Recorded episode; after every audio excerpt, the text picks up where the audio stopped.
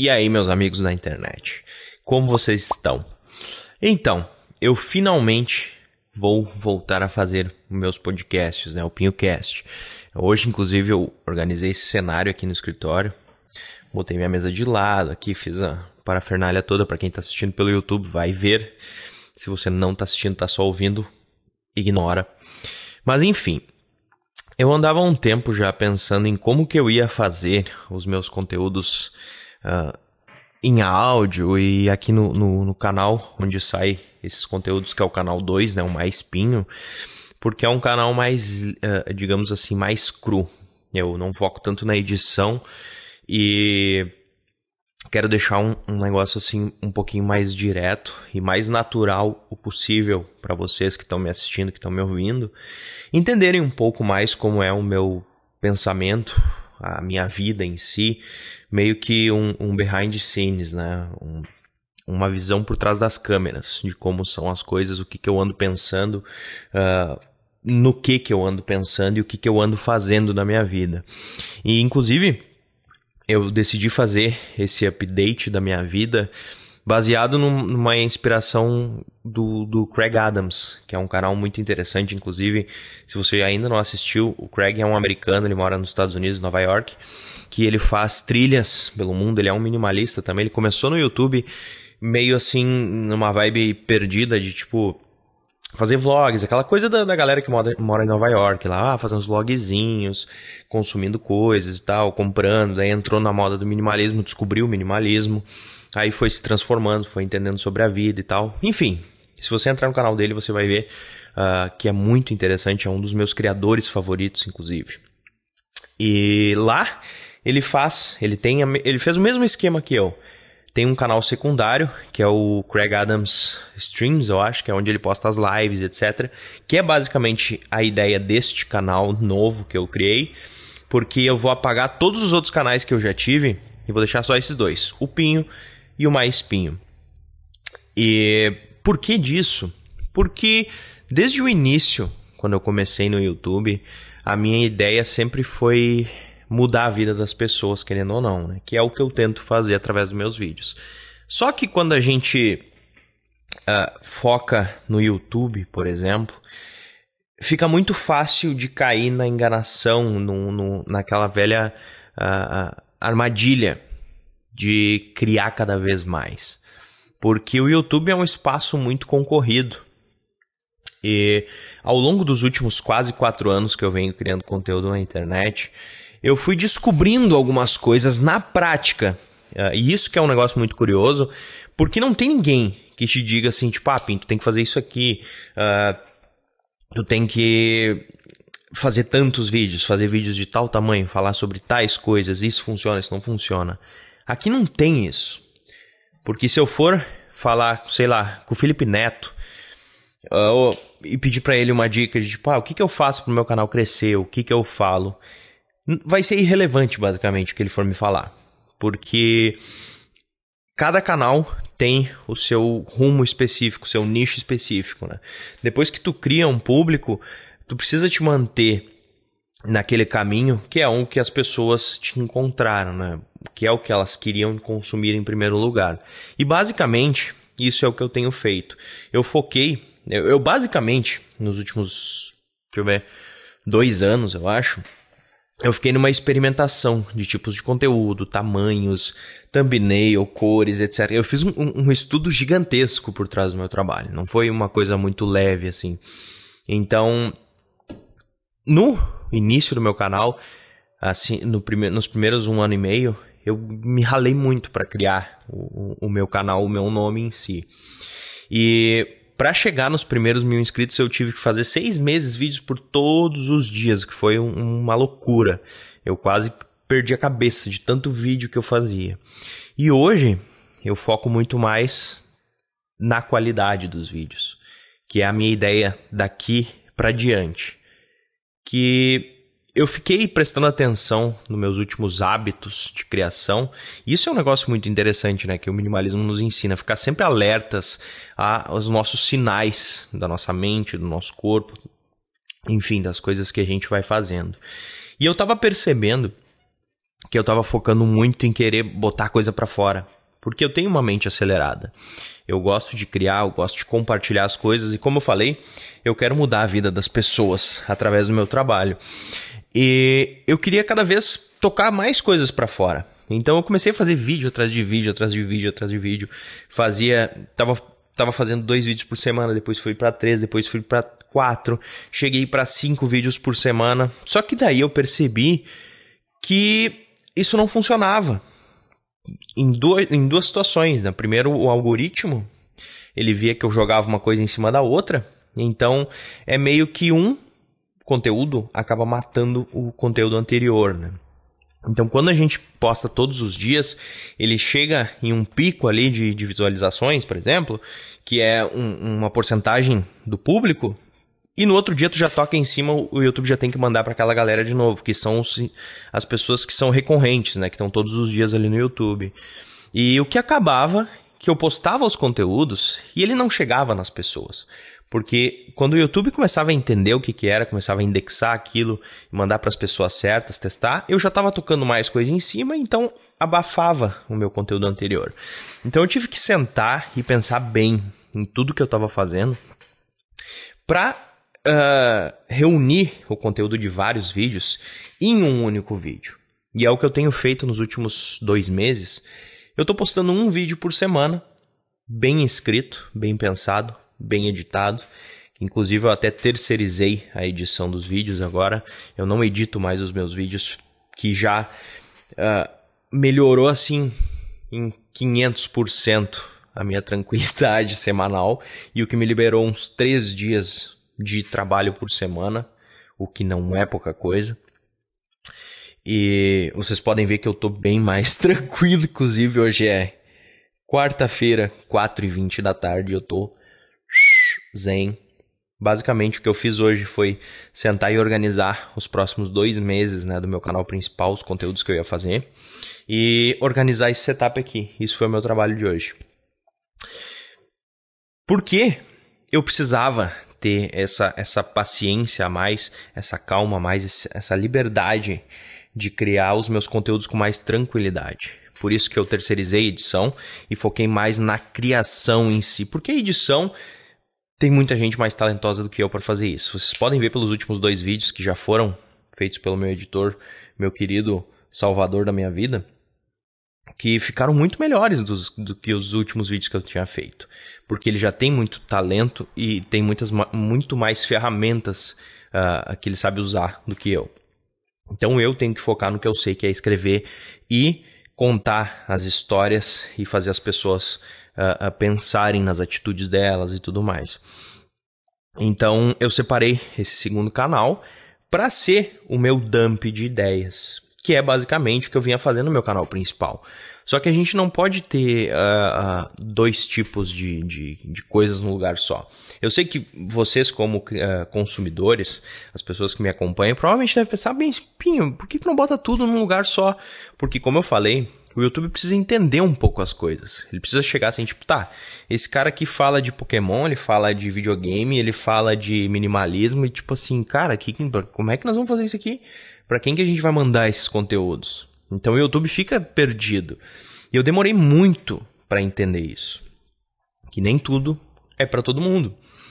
Então, os tipos de conteúdo, esse tipo de conteúdo que eu estou fazendo, um update sobre a minha vida, não são as 180 mil pessoas que se inscreveram no meu canal que vão ter interesse em assistir.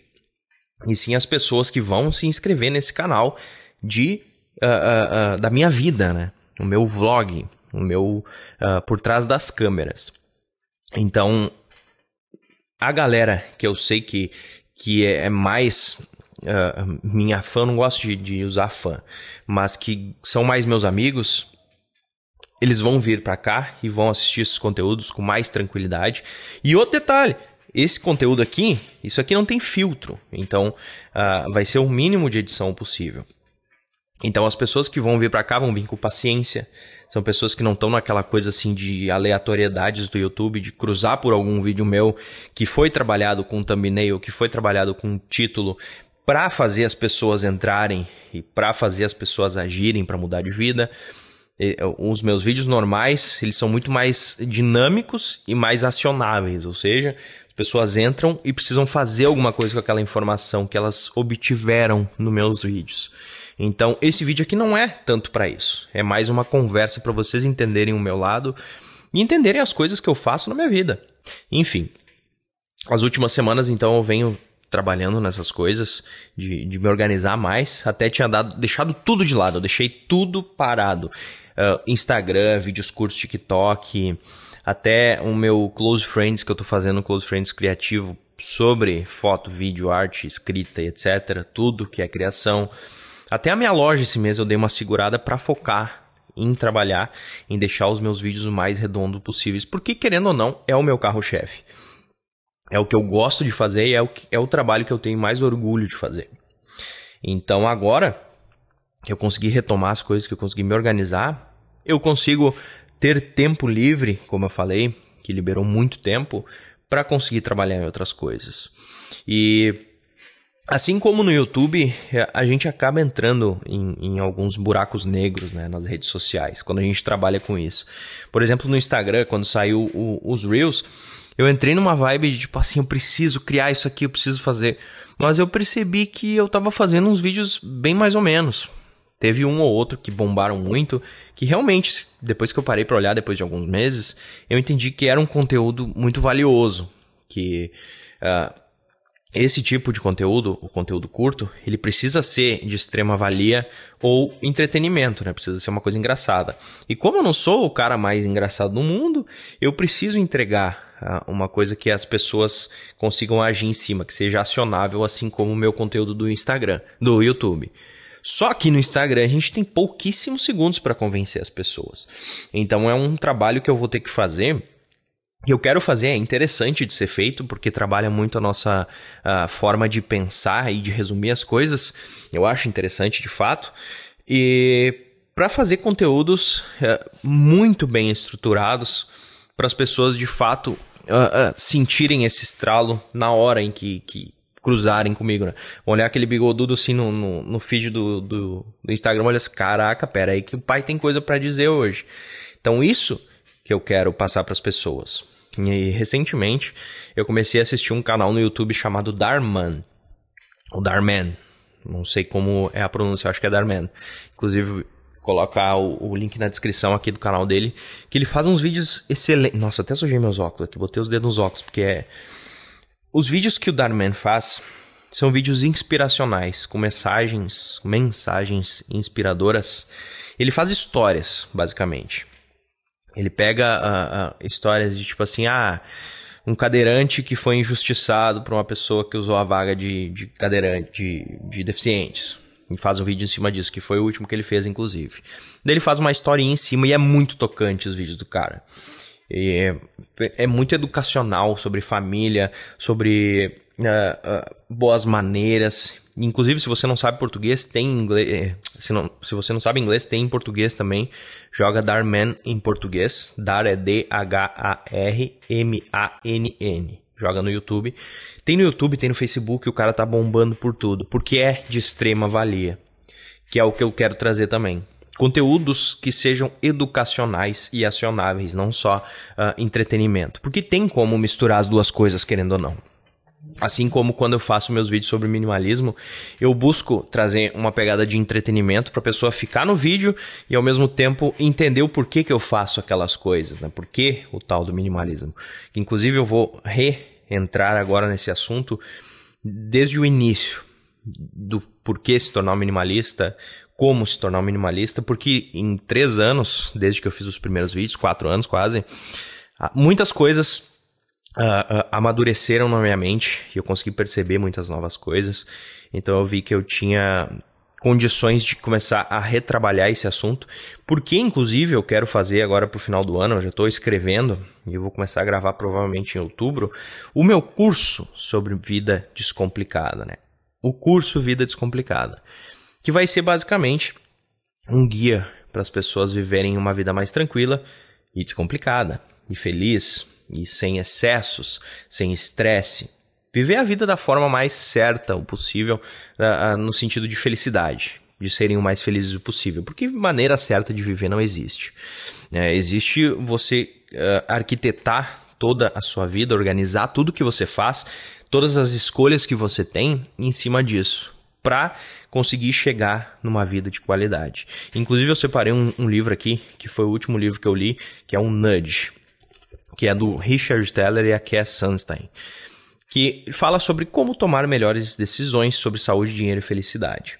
E eu terminei ele na semana passada, um livro de 285 páginas, se não me engano, é onde fala sobre arquitetura de escolhas, sobre como planos de saúde, arquitetura, um, as escolhas, sobre como o mercado financeiro faz isso, bancos, que basicamente o que é arquitetura de, de escolhas não é simplesmente eu chegar e te falar, não, tu tem que fazer isso aqui, tu tem que se tornar um minimalista.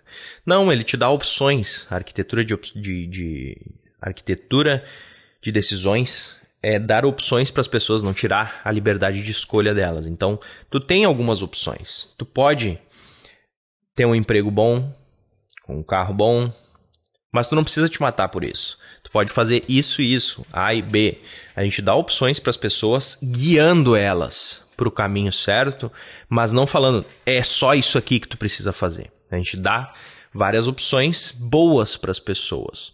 Então isso é muito interessante para quem trabalha com vendas, para quem trabalha com criação de conteúdo, que é dar opções para as pessoas, né? É arquitetar, é, é basicamente criar e guiar as pessoas para o lugar certo. Né? Isso se usa muito na política e etc., mas de uma forma bem, bem ruim, na verdade.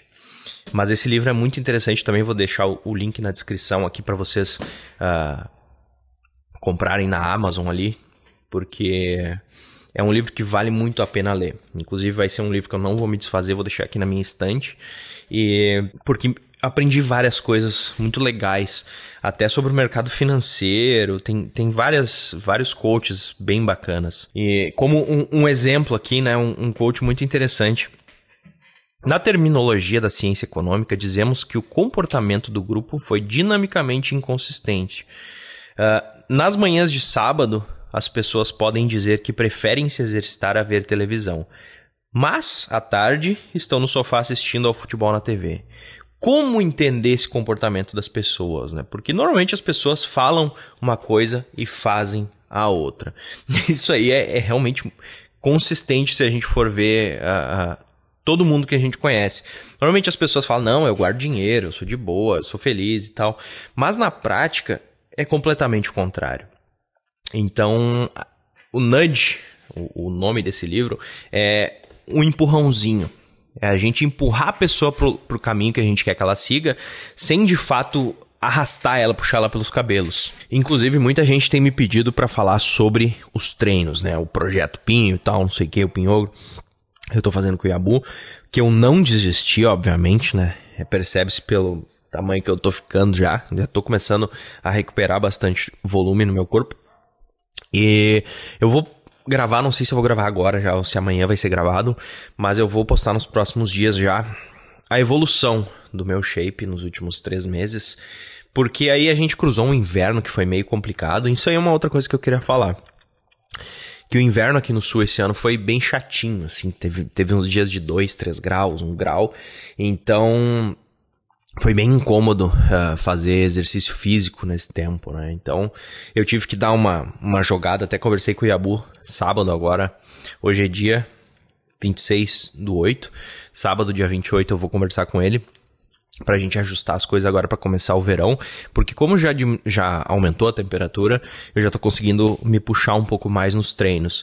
E, inclusive, uh, eu quero fazer um vídeo inteiro sobre só a metodologia de treino que eu tô fazendo, porque tá sendo bem interessante. Eu nunca tinha feito em 13 anos. Inclusive, dia 28 fazem 13 anos que eu tô fazendo academia. E nesse tempo todo eu nunca tive uma metodologia de treino, de tipo assim, fazer uma semana de treino base, que é um treino de peso normal, peso tranquilo, tipo 75% do máximo. Daí depois uma semana de choque, que é o máximo de peso que eu consegui em todos os exercícios. E depois as semanas regenerativas que são para descanso, que é o que eu tô fazendo no momento. Então, isso aí vai rolar um vídeo muito interessante. Inclusive, se você pegar só essa base dessa informação, já pode aplicar na sua vida que vai fazer muita diferença. Treinar um tempo com peso, um tempo uh, com quase nada de peso, fazendo um descanso ativo, basicamente, e depois os treinos normais, né? E, e, ir ciclando entre essas coisas é muito interessante. E também a alimentação influenciou muito no inverno, porque quando tá frio a gente quer comer mais, aí come pizza, come não sei o quê. E não só besteiras, mas também, tipo assim, come arroz, come carne, a gente come um pouquinho mais, fica com mais preguiça, fica mais na cama, trabalha menos. Então, o inverno esse ano, eu me permiti aproveitar. Isso é uma coisa que eu sempre me cobrava, que é um outro detalhe muito interessante, porque eu sempre fui muito de me cobrar, tipo, ah, preciso trabalhar, preciso isso, aquilo, e, e ficar focado e tal. Mas nesse inverno, e nos últimos anos, eu venho uh, aprendendo muito sobre a lidar comigo mesmo. Porque no inverno, eu tenho a liberdade de poder ficar por exemplo, hoje, estava chovendo um monte. Pensei, não vou fazer cardio, vou ficar em casa, vou dormir um pouco mais com a Manu e tal. E eu te, tô aprendendo a lidar com isso de uma forma em que eu não me sinta mal por fazer essas coisas. Porque eu trabalhei tanto tempo em cima de mostrar para as pessoas sobre produtividade, sobre ter uma vida melhor, sobre aproveitar melhor o tempo, que eu acabei me, me cobrando demais de ser produtivo, de fazer as coisas. Não no, no, sentido de, tipo assim, ficar louco, mas no sentido de que tava ficando incômodo eu fazer as coisas e me deixar um pouquinho mais confortável, até com os treinos que eu falei, com a comida, porque eu acabava me cobrando depois. Tipo, ah, eu não fiz aquilo tal, não sei o que. E a gente fica se sentindo mal. Mas então, esse ano eu aprendi a, a finalmente conseguir me, me dar essa liberdade de não fazer as coisas e não me sentir mal depois por isso. Mas então, esse vídeo aqui é a minha volta ao podcast. O PinhoCast finalmente voltou definitivamente. Vai acontecer toda semana, às vezes vai ser sobre assuntos, às vezes vai ser um life update. Eu vou tentar fazer isso aqui, pelo menos um update da minha vida, pelo menos uma vez por mês, para vocês ficarem ligados no que eu tô fazendo, para não acharem que eu tô só viajando pela vida. Mas enfim. Uh, um outro detalhe muito legal que eu não comentei com vocês, que algumas pessoas que são estão sempre ligadas no que eu tô comprando, viram na, na, na capa do, do último vídeo que eu postei no meu canal, no Pinho, que eu comprei um AirPods Pro.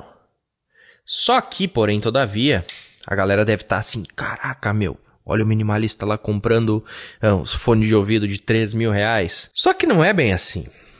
Porque, para quem não sabe, o Samuel, o rapaz que trabalha comigo aqui, que é o responsável pela loja dos produtos, pinho.store, link na descrição, compra as coisas bacanas. Inclusive, coloquei a loja no Mercado Livre para usar o sistema de envios do Mercado Livre, que dá bastante diferença nos fretes. Inclusive, tem frete grátis para muitos lugares. Então, não esquece de entrar no link na descrição. Desk mat, tênis, carteira, etc. Só coisa de primeira, couro legítimo coisa boa. E, enfim, voltando ao assunto do AirPods. O Samuel, antes de trabalhar comigo, ele comprava e revendia fones réplicas de primeira linha. E ele tinha em casa isso aqui. Ele tem um que ele usa no trabalho sempre. Eu olhei assim pra ele, cara, meu, da hora esses fones aí e tal. Dele, ah, as réplicas que eu vendo e tal, não sei o quê. E eu falei, ah, tu não tem um em casa lá parado pra, pra, pra dar uma olhada e tal? Eu perguntei para ele se ele não conseguiam para mim e tal, né? Que eram uns 500 reais, eu acho. Daí ele, cara, eu até tenho em casa lá. Um parado lá da minha irmã. Daí ele trouxe para mim, eu comprei por 200 reais essa réplica. E é uma réplica das balas, porque ela tem um cancelamento de ruído. Para mim, é, eu nunca usei o original, mas é excelente. Eu tinha o AirDots da Xiaomi como referência, então eu comecei a usar isso aqui e fiquei tipo, caraca, mano, cancelamento de ruído é um troço incrível, porque eu vou pra academia, coloco os fones e eu não escuto não ouço a música da academia tocando no fundo, eu escuto só minha música ali tranquilo, que é uma coisa que sempre me incomodava. E ele reconhece no iPhone como o AirPods original, então basicamente é a mesma coisa para o celular. E no computador eu uso também para trabalhar muito em casa, que também tem o cancelamento de ruído. Então me ajudou bastante esses fonezinhos aqui pelo preço. Meu Deus do céu. Eu até vou perguntar para o Samuel, ver se eu consigo esse, esse link aqui de, de fones réplicas para passar para vocês. Porque assim, a gente mora no Brasil, então a gente tem que aprender a se virar, querendo ou não. Porque não tenho condições de comprar um fone de R$ 2.600. Condições, o dinheiro a gente até tem, mas assim, uh, será que vale? Baseado nessa experiência que eu tive aqui, não vale. Então, a gente tem outras opções que a gente tem que ir atrás. Assim como o pessoal me pergunta: "Ah, comprar um MacBook Pin vale a pena?" Cara, depende. Depende para que tu vai usar, porque senão não vale. Se não é para trabalho, se não vai ganhar dinheiro com ele, dificilmente vai valer a pena. Então, as coisas têm que, que se pagar, querendo ou não. É, é que nem o iPhone. O iPhone é um baita de um, de um aparelho excelente. Eu não ando mais com câmera, eu tiro fotos com ele, faço tudo. O que me, me, me economizou de tralha, andar só com um iPhone novo, é incrível. E, esses, e o fone e o iPhone já me. Se eu quisesse mesmo ser um usuário hardcore, só trabalhar no telefone, hoje eu já quase consigo. Porque eu já terceirizei edição, eu já posso fazer tudo pelos e-mails, o Notion, escrever meus vídeos eu posso fazer pelo celular, mas eu prefiro ainda a ergonomia de sentar na frente do computador e tudo mais. Mas enfim, já falei bastante por hoje. Eu espero que vocês tenham ficado felizes com a minha volta aqui para o podcast e por canal Mais Pinho, que é onde vai ter mais pinho do que o canal Pinho. E se você gostou, não esquece de comentar em qual seja a plataforma que você tá, compartilhar esse vídeo ou esse podcast, mandar para a mãe, para o tio, para o pai, para a família, para os amigos. E também não esquece de acessar a minha loja aqui embaixo, me seguir nas redes sociais, no Twitter, que eu solto muita coisa boa, muitos pensamentos interessantes. No Instagram, eu posto um pouquinho da minha vida de vez em quando, alguns stories, algumas fotinhos, mas como eu falei, eu tô organizando novos conteúdos lá. E fiquem ligados para os meus conteúdos novos e novos projetos. Também, não esquece de se inscrever na minha newsletter, que eu vou deixar aqui embaixo, para quando sai conteúdos novos, eu vou sempre compartilhar por lá. Conteúdos tanto aqui no canal, no canal principal, uh, até estou desenvolvendo uma newsletter semanal sobre um resumo de coisas interessantes que eu consumo durante a semana, que eu descobri, etc. Mas então, a gente se fala logo mais, galera. Uma boa semana para vocês e eu espero que o áudio desse vídeo tenha ficado bom, porque foi gravado Uh, com o mesmo microfone que eu gravo os meus vídeos, só que eu deixo mais pertinho aqui. Até uh, ficou com esse fundo preto que ficou meio disfarçado. Mas enfim, boa semana para vocês, galera. Tamo junto e valeu.